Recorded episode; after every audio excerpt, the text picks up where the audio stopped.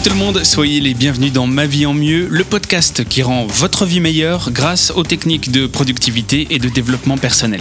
Aujourd'hui, on va parler d'un mot que tout le monde connaît, pas forcément sa signification exacte, mais en tout cas qu'on associe souvent à la productivité. On va parler de la procrastination. Et si vous êtes un pro de la procrastination, eh bien, ce dont on va parler aujourd'hui risque de vous plaire. Remettre les choses au lendemain, c'est ça la procrastination, pourrait avoir du bon. Arrêtez donc de vous sentir coupable quand vous le faites, mais en tout cas, faites-le en toute conscience parce que le contexte doit être favorable et ça doit arranger autre chose que votre plaisir personnel.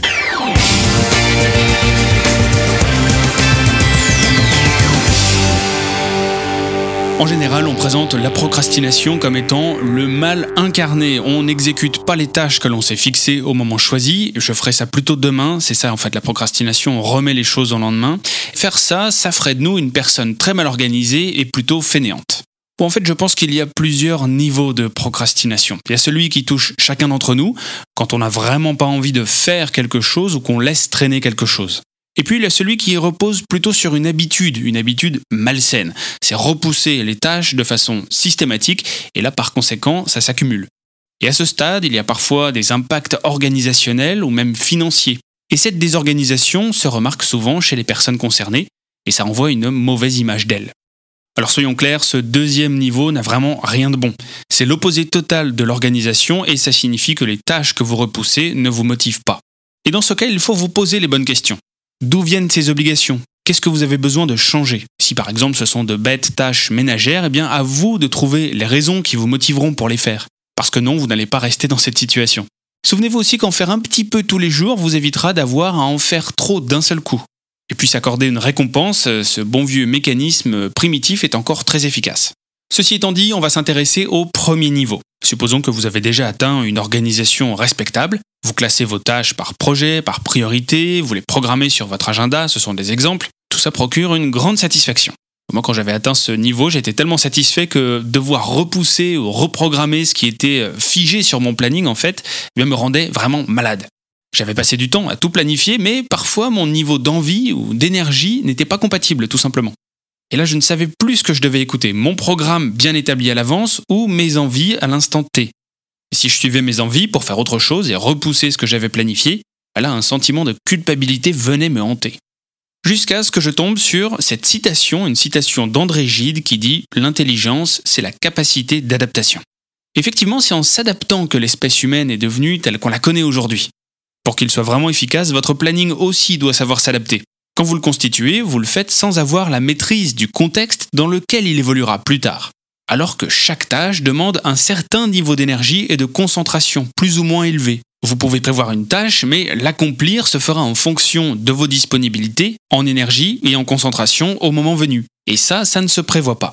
Vous écoutez actuellement mon podcast et vous le savez certainement, il est basé sur les articles de mon blog williaman.com et souvent quand j'écris les articles de ce blog, je le fais en plusieurs fois. Je suis un petit peu mon inspiration, le déroulement des idées et il y a des jours où tout arrive très vite, même plus rapidement que ce que je peux taper sur le clavier. Et puis pour d'autres, j'écris, j'efface, je tente d'expliquer un concept, mais impossible de sortir un texte qui me plaît, un texte valable. Ces jours-là, je sais qu'il faut tout de suite s'arrêter et trouver autre chose à faire. Ma concentration n'est tout simplement pas au bon niveau pour faire ça.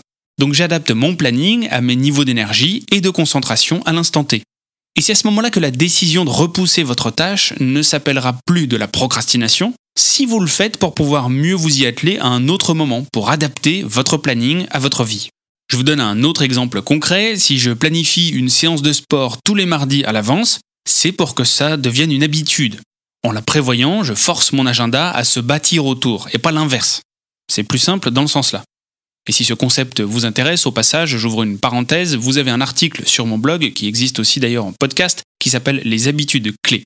Pour en revenir à ma séance de sport, que cette séance se fasse le mardi ou le mercredi, finalement, a peu d'importance pour moi. Je veux faire une, deux, trois séances par semaine, simplement. Le fait qu'elle se fasse le mardi ou le mercredi a peu d'importance. Alors lorsque le mardi vient, que je rentre chez moi et que je n'ai pas la motivation de faire du sport, je me pose la question. Je me demande si c'est un petit caprice personnel. Auquel cas, eh bien, je me rappelle pourquoi je veux faire du sport.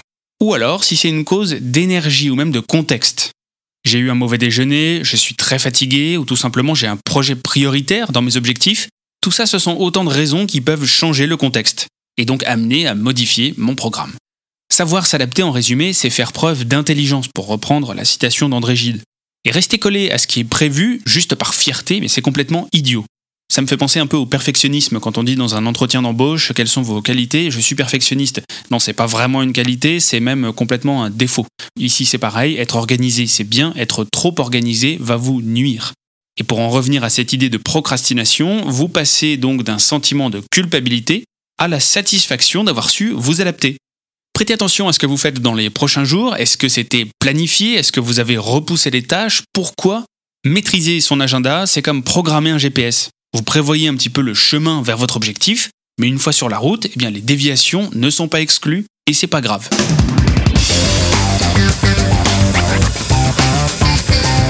Voilà pour aujourd'hui. Vous êtes de plus en plus nombreux à écouter ce podcast et à vous abonner. Ça fait vraiment plaisir. Merci beaucoup. Si ce podcast vous a plu, justement, eh bien partagez-le, notez-le 5 étoiles, mettez un commentaire, n'hésitez pas. Rendez-vous aussi sur mon blog pour encore plus d'articles sur la productivité le développement personnel. Vous le connaissez maintenant, williaman.com. Je vous propose aussi de m'envoyer un message via la rubrique contact si vous le souhaitez pour un autre commentaire ou un sujet que vous voulez aborder par exemple.